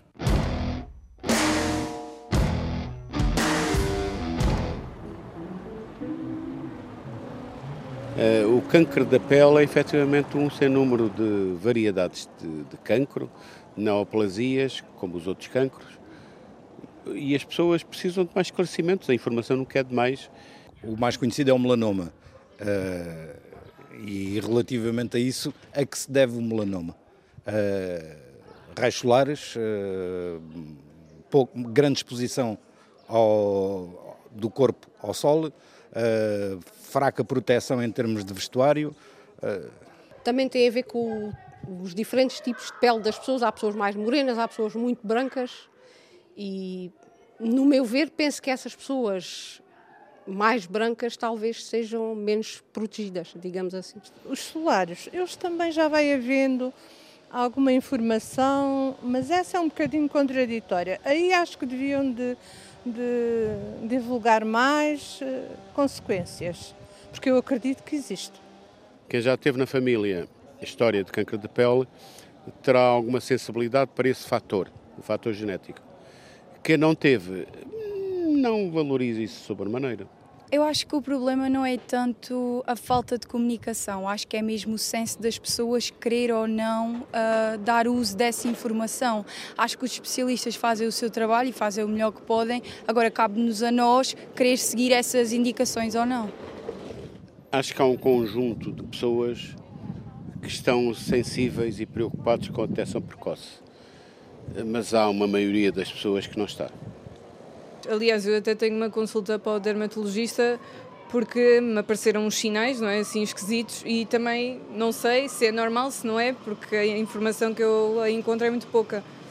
É isso que eu procuro, as alterações que eles vão tendo, a cor, eh, por vezes o comichão, quando se tem alguma coisa. O ir já ao dermatologista, acho que já é muito bom. Depois dali, será ele. Também gostava de essa pergunta esclarecida: qual é o procedimento, que tipo de tratamentos há para o câncer da pele? Retirada de sinais, não sei. Quimioterapia, penso que esteja mais ligada a outro tipo de cancros. Radioterapia, não sei. Não sei se aqui neste tipo de cancro será o caso, poderá haver eh, talvez um tratamento mais leve, digamos assim. Bom, o, nós precisamos de mais investigação precisamos de mais presença dos especialistas, dos investigadores, uh, mas precisamos, acima de tudo, que essa comunicação chegue à população e se introduza na cultura em geral da população. E isso estamos ainda longe. Por acaso, aí há tempos os alunos me colocaram que era a seguinte. Eh, eles diziam-me, ó oh, professora, mas nós não devemos apanhar sol porque a vitamina D é muito importante e devemos apanhar sol. Mas como é que nós fazemos se também temos de nos proteger do sol. Então, se nós colocamos o protetor solar, se calhar não estamos a conseguir captar a, a vitamina necessária. E esta é uma questão que, que, que, se tem levantado e que já me têm posto os, os miúdos. E eu não sei muito bem o que responder a isto. Uh, aquilo que eu lhes costumo dizer é que é sempre importante proteger a pele e que o protetor deve sempre colocar. E eles perguntam-me sempre, mas não devemos também apanhar um bocadinho de sol sempre? Sim, hoje em dia já se fala muito nisso. Eu tenho amigas que dizem que os primeiros 10 minutos são sem protetor. Sem protetor Antigamente saímos de casa já com o já protetor. Com protetor. Pois, não sei. Só que depois também há muito aquela questão de o sol é que dá o bronze, o bronze fica bonito, fica bonito para a sociedade, temos de estar bonitos. Uh, acho que às vezes também é mais uma questão de estética que nos faz esquecer os cuidados que devemos ter com a nossa saúde. Hoje também, culturalmente, quem não é bronzeado não é saudável, não é? Isto é, quem não esteve sujeito aos efeitos dos raios solares não é bronzeado, isso também chegou ao Alentejo. O Alentejano de antigamente protege-se mais do sol, porque são pessoas que antigamente trabalhavam ao sol e vestiam mais roupa, principalmente para não queimar a pele. E hoje protegem-se mais. Os mais novos já não. Já são mais descuidados. Sim, é um erro meu. Também não uso o protetor solar noutra altura, uh, sem ser no verão, por exemplo. E devia usar, sei disso. Mas também há pessoas nem que as informem, até mais não, não querem saber, querem ficar morenos e acabou. Para quem gosta de sol e se quer bronzear, dar conselhos úteis para eles, úteis entre aspas, né? não é dizer que os conselhos nunca são úteis, é, é mentira, né? mas uh, conselhos mais práticos que se calhar as pessoas adiram mais. E eu tive um dermatologista que me disse que o creme de senhora, de senhora de inverno e de verão devia ser protetor solar. Uhum. E eu faço isso. Até porque gosto de vir à Praça do Jal de apanhar sol. Já venho com a proteção.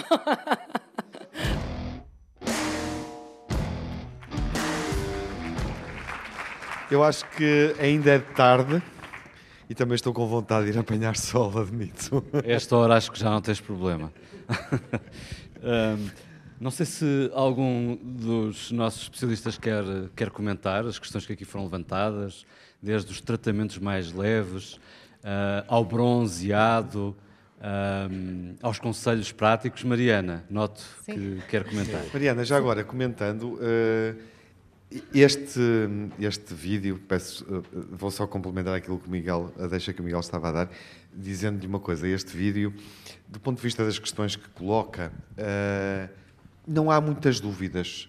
Quando olhávamos para os outros cancros e ouvíamos as pessoas na rua, nas conferências anteriores, surgiam imensas dúvidas, questões bastante mais complexas. Uh, é assim tão simples como está resumido neste vídeo encarar a questão do cancro da pele? Ou seja, podemos tratar o cancro da pele por tua em função do que ouvimos neste vídeo? Bom, simples, simples não será, uh, mas acho que pode ser simplificado. Uh, acho que ali uma questão, desta questão do bronzeamento, obviamente que está na moda, não é? Mas, uh, Esteve sempre, eu acho. Não, não sempre, não. não. sempre. Não, antigamente a pele clarinha uh, e o pó de arroz para ficar com a pele clarinha era o que estaria na moda na altura e, e é onde devíamos regressar. E a propósito de pele clara, há quem levanta a questão se as pessoas de pele clara sim, são sim. mais sensíveis. São, são. existem os, os fotótipos de pele uhum. e os fotótipos 1 e 2, que são as pessoas que têm a pele clara, cabelos claros, olhos claros uh, e que têm também sardas habitualmente, são aquelas que têm maior uh, incidência de cancro de pele. E, e, havia ali uma professora que colocava uma questão dos alunos uh, sobre como é que apanhamos vitamina D se pomos protetor solar. Pois essa, essa é uma boa questão. É obviamente que, que devemos fazer uma exposição ao sol por curtos períodos diariamente uh, dentro do horário estipulado que seja menos perigoso, como também já, já foi aqui falado, uh, até às 10 da manhã e depois das dia até das 5 da tarde ser mais seguro. Uh, mas o, o, o, facto de a pessoa pensar se querem ir expor-se ao sol na praia deveria ser mesmo contraindicado. devia ser uma moda que devia sair eh, portanto, o que estás a defender é que eh, os areais toalha, no verão deveriam estar desertos. Deveriam estar desertos, deveriam é estar desertos. Isso, deveriam ser feitos passeios uh, no, no, início da, da manhã, ao fim da tarde, mas a exposição ao sol. Portanto, nada de biquínis. Nada, nada de biquínis, a não ser para ir dar um mergulho e depois voltar. Ok, portanto, por breves períodos de tempo e de preferência antes para... daquele horário mais sensível. Exatamente, usar, estar com, com chapéu na praia. Uh, quando vão caminhar à hora menos recomendada, estar com, com roupa, proteger a pele. E também outra questão, em relação aos protetores solares, uh, os estudos também não são assim tão. Uh, dão, uma falsa sensação de segurança. Exatamente. Não? Portanto, eles é verdade que diminuem a cerca de 50% o risco de queimadura. E, e, isto, estamos a falar de proteção solar acima de 30, que também é outra questão eh, que também deve ser aqui explicada, porque utilizar um protetor solar de 10 ou de 15 eh, não tem efeito? Não, não, não vale a pena. Não Incluindo vale pena. nas pessoas com a pele mais escura? Sim, sim, deve ser sempre, sempre acima 30. de 30, sempre. É definitiva nisso? Definitivo. Uh, e um, para além disso, o protetor solar uh, deve ser sempre reposto de duas em duas horas. Uhum. Uh, e não vale a pena estar a pôr antes de sair de casa e não voltar a pôr durante o dia, porque depois vai, vai perder o efeito e com a ida ao banho, por exemplo, Claro. Deve ser sempre reposto uh, E quem, por exemplo, uh, mesmo sendo cuidadoso, tem o azar de um dia apanhar um escaldão, isso pode trazer consequências graves? Sim, pode, pode sim, porque o escaldão deixa marcas uh, a nível, a nível de, de, dos nossos genes que vão dar mutações que mais tarde podem vir a manifestar. Anos mais tarde. Anos mais tarde, e portanto os escaldões, principalmente na fase de, de criança, que pronto, a pessoa pensa, passou, e uns anos mais tarde, uh, um cancro de pele pode, pode vir desse escaldão que, que teve em criança. Portanto, daí chamar a atenção para a prevenção uh, nas crianças. Sim. E quanto aos solários, estão também contraindicados? Também há um risco aumentado de cancro de pele associado aos solários. Eu penso que cá em Portugal a sua utilização não seja assim tão nos grandes centros urbanos evidente. diria que também há uma utilização sim, crescente. Mas sim, é? há uma, uma, evidência nesse sentido, aumentar o risco. Não sei se mais alguém quer comentar. Aqui dizer uma Rui. rapidamente, sim, que continua. Isto em parte é cultural. É, eu sou de uma sou de uma geração que apanhou muito sol. Um, era normal até aos dois anos estarmos nus na praia às horas piores de exposição. Também era normal na altura fumar. Houve uma grande evolução no combate ao tabagismo, na prevenção. Toda a gente sabe que faz mal. Em relação ao sol, já não tanto. Continuamos a, a ignorar os conceitos básicos e a exposição solar das crianças, a nosso ver, deve ser a, a prioridade. A, Ah, a evicção. A, a Mariana a introduziu exposição. aqui uma, uma, uma, uma, uma observação, fez aqui uma observação em relação ao nosso comportamento individual, familiar, coletivo, social, Uhum. ah, na praia, durante as férias, não é? Que, que muda radicalmente o modo como nós devemos pensar isso. Eu acho que isso não está na, no nosso modo de pensar e de atuar. Não está porque o sol está muito associado ao lazer, às férias, claro. ao bem-estar. E Já a agora verdade deixa-me uh, introduzir aqui uma nuance. Quando a pessoa está na praia, imagine, de calções ou de biquíni, mas tenha cuidado de estar debaixo de um guarda-sol e de ter o, o protetor solar, isso de alguma forma minimiza aqueles riscos a ponto de, ok, ser aceitável Minimiza. ou continua a ser desaconselhável? Minimiza, mas é criminoso estar, estar, estar-se a sair às 11, que é a hora correta, e estar a chegar a maioria das pessoas à praia, com crianças. E sabemos que, por mais cuidado que tenham, nunca vão conseguir fazer a prevenção adequada, porque a, a colocação do protetor deve ser duas em duas horas, ninguém consegue proteger totalmente a zona exposta, depois não existe o cuidado de ter realmente sempre um, um, um chapéu? um chapéu ou antes uma tenda, não é? O isso sim seria o ideal, deixou de ser bem visto, não é? Ter uma tenda. Ah, portanto, E os guarda-sóis nem todos têm filtros Os guarda-sóis não protegem quando o sol está mesmo na vertical, quer dizer, a proteção é para quem ali está mesmo ao pé, não é? E não protege mais do que 50%. É como a própria roupa, claramente. Agora, temos que ter todos a noção. Não sei se já viram a pele de uma pessoa idosa. A pessoa idosa, tirando, ah, retirando a zona exposta, mantém a pele jovem. A elasticidade, a, a, a umidade, a flexibilidade mantém-se. Ou seja, realmente há dois fatores muito graves para a nossa pele: o, o sol, a mais, claro, a mais, e o tabaco. E, obviamente, depois todo, todo o estilo de vida que levamos. Portanto, Temos fumar ter- ao sol é que é absolutamente contraindicado. Fumar ao sol é ainda mais perigoso porque provoca incêndios. Pronto, Mas, mas temos que ter essa noção de que ah, há, há hábitos, estilos de vida que devemos adotar. O tabaco foi uma guerra longa, mas ganha. O sol é outra guerra. É um, é mesmo dentro, no seio das nossas famílias, temos dificuldade em convencer, em convencer hum, a- os pais, os tios, os, os primos, que o sol a mais é perigoso. Lá vai o padre a falar, não é? E essa, essa, esta mentalidade é difícil de passar sem a ajuda de toda a comunicação social também. Uhum. Bom, ah, é o vosso momento. Ah, estamos, estamos no último, ah, no terceiro ato, digamos assim, desta, desta sessão.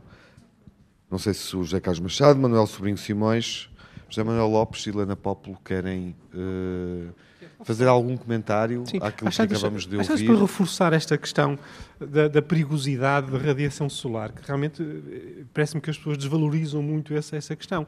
Eu há pouco, a propósito, na intervenção anterior, quando falei da imunoterapia e do sistema imunológico, uma coisa que eu tentei explicar foi que eh, a capacidade do sistema imune de detectar células tumorais dependia da acumulação de mutações. E quanto mais mutações tem a célula, melhor ou mais provável é o sistema imune reconhecer. Se o sistema imune funciona me- melhor no melanoma do que qualquer outro cancro, eu estava no fundo também a dizer que as células melanoma são, entre todos os cancros que temos, é que têm mais mutações. Ou seja, do ponto de vista da capacidade de gerar mutações, a radiação solar é pior que o tabaco. Ok? Portanto, do ponto de vista carcinogénico, a radiação solar é mais poderosa que o tabaco. Não estou de maneira nenhuma a desvalorizar o tabaco e, e o não fumar. Atenção, em depois o cancro do pulmão, uma incidência muitíssimo maior que o melanoma. Mas atenção, é disto que estamos a falar. A radiação solar tem uma capacidade de induzir mutações que é superior à do tabaco. Daí eh, a perigosidade extrema que representa a exposição solar excessiva e, e em termos Mas, mas errados. também foi por isso que viemos à. à- fomos Manuel vida. Simões. Não, fomos vida, fomos vida por isso. Claro, Sem, eh, percebem? Quer dizer, Sim, sim. é que é, pá, percebem? Deu jeito durante muito tempo o sol. é como oxigênio. Claro. Há duas Bom. coisas, nós, nós sabemos, as duas coisas piores é, é o sol e o oxigênio. Mas é pá. Mas é vida. Percebemos, Manuel, percebemos. Ah, querem ah, colocar questões? Eh, levantem o braço se tiverem Sim. alguma questão para um colocar. Ninguém? Está tudo Tem dúvidas sobre o cancro da pele? Temos aqui muitas pessoas interessantes para colocar questões. Portanto, há aqui várias experiências. Muito bem, Ah, temos aqui. Está, está aqui uma, uma pessoa Aqui à que frente. quer colocar aqui à frente uma questão. Mais alguém, já agora, só para termos noção? Ok, já dá mais duas pessoas interessadas. Três. Ah, vi aí? Três. Ah, alguém? Quatro? Bom. Será por aqui, sim. Mais duas ali. Não? Começa aqui. Olá, boa tarde. Como é que se chama? boa Bem-vindo e obrigado por estar connosco. Sim. O meu nome é David Vasques, Algarvio. Tenho, tenho, foi, foram-me diagnosticados já dois melanomas. Ah, David, vou-lhe não pedir que sou- aproxime um bocadinho mais não de mim mesmo sou- que Não aproximar. sou nem nórdico, nem tenho pele clara, nem olhos claros. Nem... Fui, a, fui a, às Canárias duas vezes. E, e- e pronto, e vivo com isso no Algarve, obviamente terá sido, julgo eu, uma, um excesso de exposição solar quando era mais jovem, era normal andarmos pela praia, fazer vela, fazer canoagem, fazer, e faço isso tudo. Ah, fazia isso tudo, até, um- até, até me foi diagnosticado e tenho sempre as mesmas perguntas para algumas pessoas. Não, não, não vou muito a, a- a- a conferências sobre a área, porque vou acompanhando com, com o médico que me foi acompanhando, graças a Deus estou, estou, estou, estou bem. E, e uma das, das questões que coloco sempre a, quem posso é sobre a predisposição genética, sobre a, a hereditariedade disto. Tenho três filhos e é uma coisa que me preocupa. Ah, e há sempre evoluções nestas, nestas, nestas áreas e, e, e também sobre, sobre a, a, a- a forma como, como cada vez mais nos podemos proteger e conviver, evitar quase as reincidências, que são quase inevitáveis, não é? Alguém como eu, com 40, tinha 44 anos, é normal que voltem a aparecer, é normal que. E, e, claro, não, deixamos, não podemos deixar de apanhar sol, quer dizer, acabamos sempre de trabalhar e, portanto, temos que apanhar. Obrigado. Uh, alguém quer responder? Não, nós temos, o- nós Manuel? temos- é verdade, há uma Simões? pequena percentagem de melanomas que são hereditários. E nós podemos hoje identificar, por exemplo, no seu caso, se for a uma clínica, nós chamamos a oncogenética, são os geneticistas de cancro, e pode-se fazer o estudo para saber se tem a circunstância de ter dois casos, não é suficiente, mas fazendo uma um estudo prévio da família e pode-se fazer, nós sabemos quais são os genes que estão associados aos cancros hereditários. Ah, Eu, eu penso que a percentagem é muito baixa. Cerca de 10%. Helena, dos Paulo. melanomas. Helena, sim, é força. Portanto, 10%. são a, a menor quantidade de melanomas, normalmente que surgem, são os cancros hereditários, mas existem. Portanto, é possível, obviamente. É isso. E sim, têm genes de risco associados a, a cancro de pele. Portanto, como o professor Sobrinho estava a dizer, é relativamente fácil saber se poderá ser um- esse caso ou não. É fácil. Temos mais, pelo menos, duas questões aqui. Olá. Olá, boa Talvez noite. boa noite, sim. Boa noite. O meu nome é, é Isabel, ah, eu sou professora na, na Escola de Enfermagem aqui da, da Universidade de, de Évora. Também já tive cancro da pele, também tive um carcinoma basocelular, que, por assim dizer, possivelmente é, é o que mata ah, menos, mas que poderá ter também a- alguma ah, influência a nível da imagem, nomeadamente a nível da mutilação.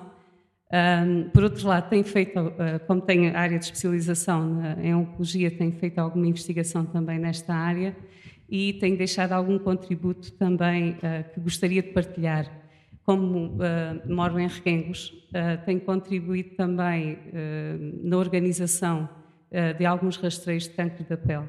E desde 2017, só o ano 2020 é que nós não, não conseguimos realizar.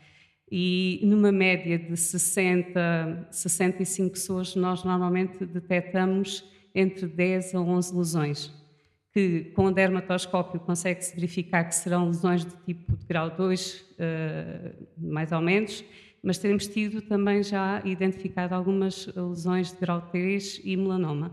O que quer dizer, mais eh, a intervenção é mesmo para chamar a atenção que todo que é sempre bom, porque muitas vezes as pessoas até que chegam ao rastreio até vão por alguma lesão que aparentemente as preocupa e que não é essa a lesão grave têm e que depois, quando uh, se, é uh, feita a avaliação, então se identifica realmente que, que há lesões que são mais graves e que a pessoa não conseguiu detectar. É, é, sempre importante, uh, nomeadamente estes rastreios são proporcionados pela Liga uh, do, contra o Cancro, a Liga Portuguesa contra o Cancro, mas que, um, que depois têm, através do médico de família, Portanto, toda a, a continuidade com o Hospital de Évora, com a Dermatologia de Évora, neste caso, e que tem sido ótimo e acho que as pessoas devem aproveitar também, sempre que existem estas possibilidades de rastreio, de, de, pronto, de se inscreverem e também de aproveitarem. Obrigada. Obrigado pelo contributo. Posso só, desculpe, claro, só, sim, só duas coisas. Uma que é muito importante, para, muito obrigado, porque a sua, o que disse é importantíssimo. E, e, disse uma coisa que é muito que é porque aqui a, a, minha colega não usou a mesma palavra disse carcinoma basal solar. Eu sou dos velhinhos também ainda digo carcinoma basal solar. Ela já não diz porque há aqui depois é uma coisa de linguagem. Mas como disse são são cancros que são podem ser muito no fundo têm um problema estético mas nós não sabemos porquê mas não metastizam. E portanto praticamente nunca ninguém morreu num carcinoma basal solar este é um primeiro ponto. O segundo ponto, que também para mim é muito, eu sou muito sensível a isso, eu fui no outro dia a Beja e as pessoas da, de enfermagem em Beja têm um projeto extraordinário de ensinar as crianças a lavar os dentes e diminuiu imenso a cáries. E, portanto, voltamos à mesma coisa. Nós o que temos que fazer neste país é ganhar bons hábitos e, por exemplo, aprender a lavar os dentes. Desculpem, não tem nada a ver com o cancro, mas é, é crucial. Também tem. Também tem. Quer desenvolver? Ah, sim, porque cada vez há, mais evidência sim. de que os, alguns cancros, grande parte dos cancros, começam em infecções. 20% pelo menos, a maior parte hepatite, vírus da hepatite, HPV, Helicobacter pylori, Epstein-Barr, cada vez temos mais. Eh, e, e, também, e sabe-se que a boa higiene oral está ligada a, a, uma menor incidência de cancros e de várias outras doenças, até a doença coronária tem um componente infeccioso. Portanto, sem dúvida, é uma luta também pessoal que nós fazemos para incentivar as pessoas a terem bons hábitos e os bons hábitos começam em criança, não vale a pena. As crianças ensinam-nos a reciclar. A, minha filha com 3 anos diz: pai, pai, não, não, é no amarelo. Até porque é, as crianças é aprendem facil, com, Portanto, com facilidade. Se, começar, se começarem pequeno, Adquirem nós, a há, há 50 anos as pessoas deitavam lixo para o chão, abriam a janela, o vidro do, do carro e deitavam no chão. Achavam normal. Hoje em dia, uh, hoje em dia já fazemos a reciclagem e daqui a uns anos vai ser obrigatório, não vai haver Câmara Municipal que não obriga a fazer reciclagem. Claro. Portanto, nós temos que pensar que há uma parte do comportamento que tem que ser mudado um bocadinho à força, às vezes. Uhum. Mas é o empurrão, o nudge. Nós temos que educar, explicar e depois dar aquele empurrão, o incentivo, não é? Como damos para os carros elétricos, como damos para, para os bons comportamentos. Já sabes, se portares mal vais preço, se portares mal pagas multa, se andares excesso de velocidade, a mesma coisa. Tudo isso claro. temos que ter ali algum incentivo para mudar bons hábitos. Vou querer devolver a, pergunta, é? a, palavra à plateia, eh, porque, exatamente. E já agora, para perceber o momento de saída, e temos uma surpresa para o final, daqui a pouco, uh, que, queremos, uh, que queremos partilhar convosco, estamos ansiosos por partilhar convosco. Mais alguém vai querer colocar alguma questão para eu organizar o tempo, organizarmos o tempo que resta? Não. Se, se alguém mudar de ideias, ainda tem dois minutos. Olá, boa noite. Boa noite, uh, obrigado por estarem aqui presentes. De nada, uma... obrigado por ter vindo. Eu sou uma aluna da Universidade de Évora, o meu nome é Ana Boa Vista.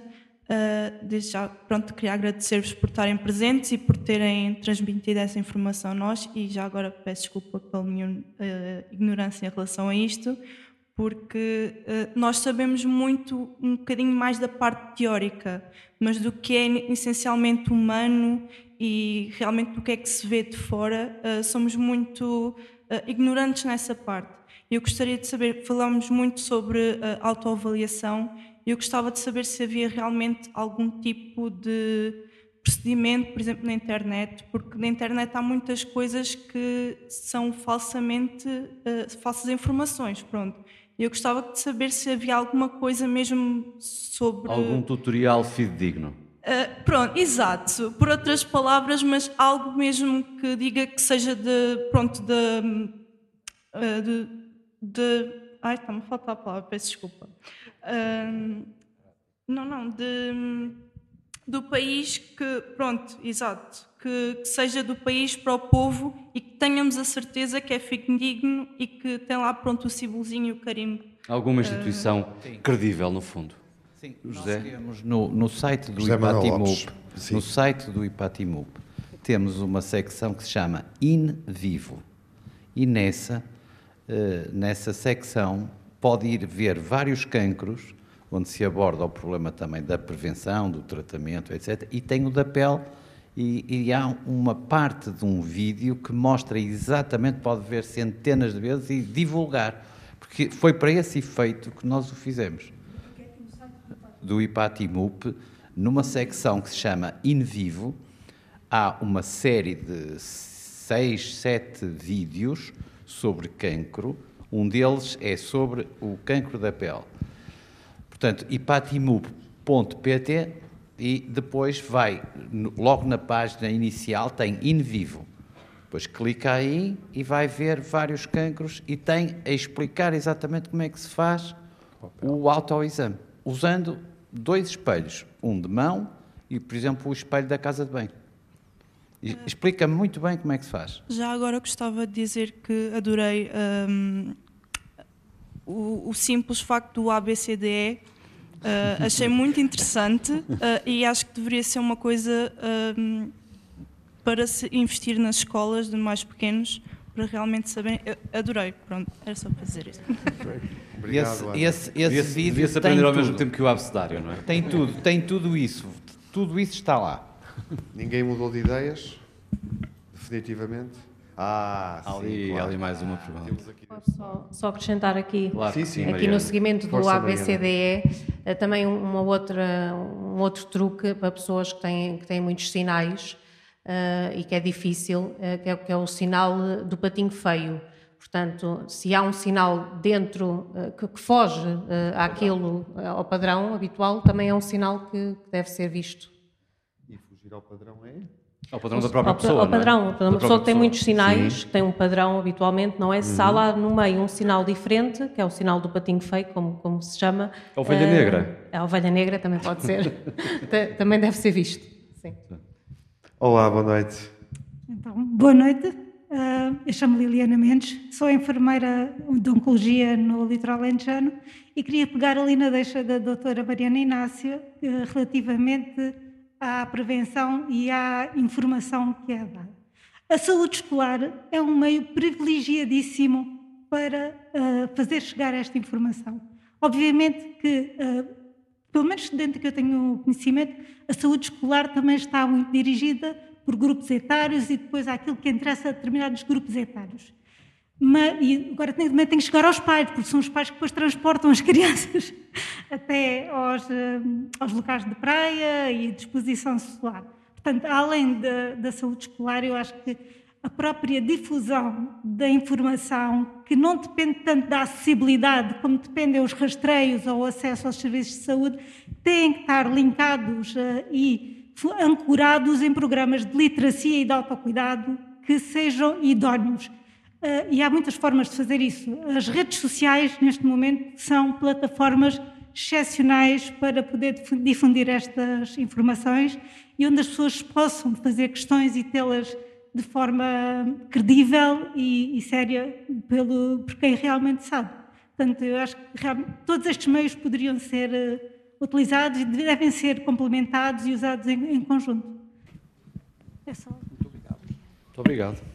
Obrigado. Mariana, nada a dizer? Não? Não, não. É, obrigada pelo, pelo comentário. Uh, e estou, estou disposta, da minha parte, a, se, a desenvolver algum projeto junto das escolas, junto da, da, da comunicação uh, social, para podermos fazer um, uma prevenção e chegarmos a mais, uh, a mais a idades mais jovens. Bom, foi um gosto receber-vos. Não estou, não estou já a encerrar a conferência, ainda vão usufruir de um último momento. terão em breve possibilidade de escutar as outras conferências, as cinco, dedicadas uh, a cinco cancros específicos, uh, através da Antena 1 e através do podcast em RTP Play. Ficarão disponíveis para ouvirem a qualquer altura e quando quiserem. Uh, não estiveram na primeira, foi no Porto que nós começamos, no Rivali, em janeiro, num dia mais sombrio do que este, um dia portuense, tipicamente portuense. e nessa conferência começamos com com um grande artista que está de resto em turnê neste momento.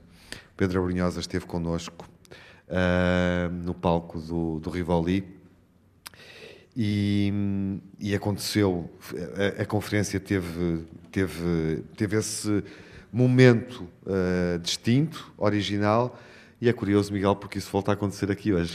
É como que um círculo que se fecha uh, depois de começarmos estas conferências com um momento musical é com um momento musical que fechamos e que vos convido a escutar.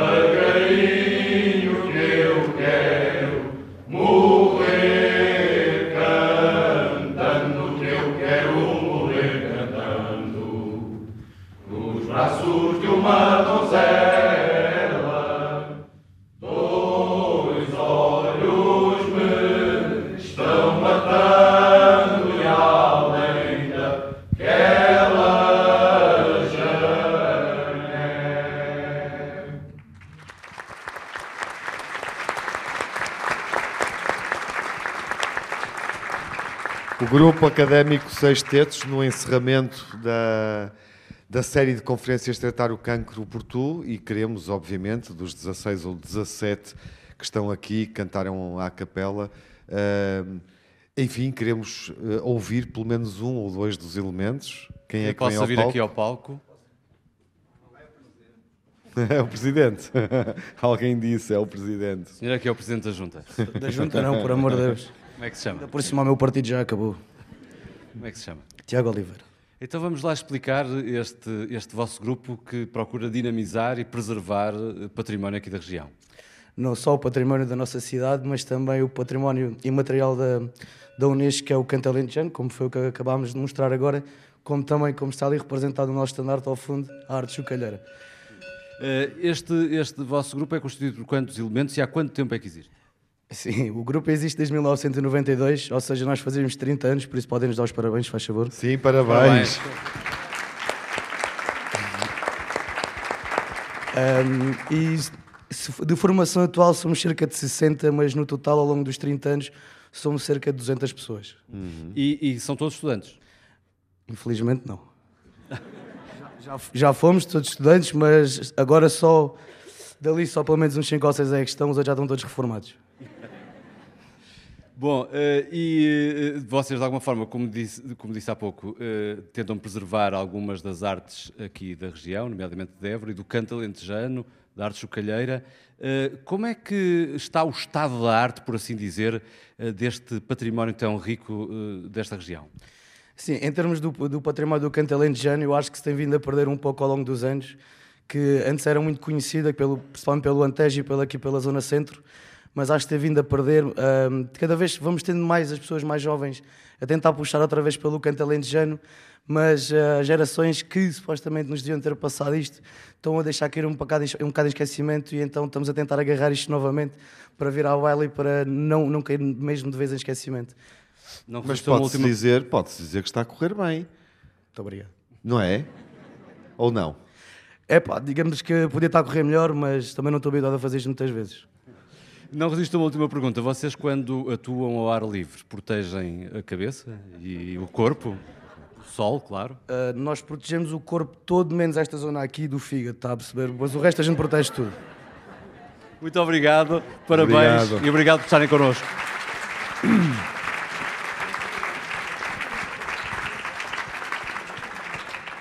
E a conferência, esta sessão termina eh, perpetuando o canto alentejano. O Tiago já se juntou ah, e, e- e vamos escutar-vos outra vez. Eu aprendi a cantar,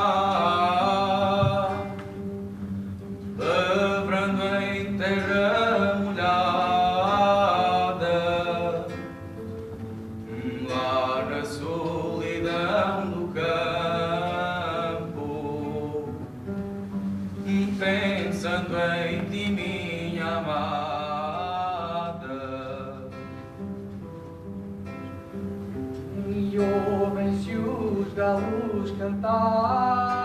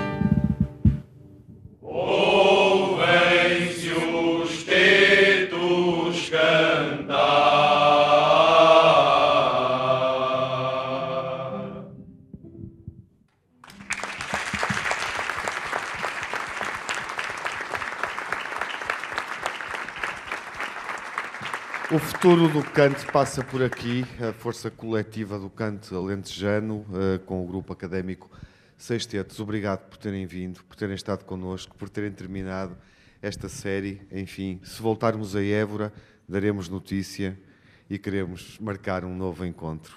Fiquem bem. Força nisso. E obrigado a todos pela presença. E obrigado a todos por nos terem acompanhado e pela e terem estado aqui obrigado. connosco.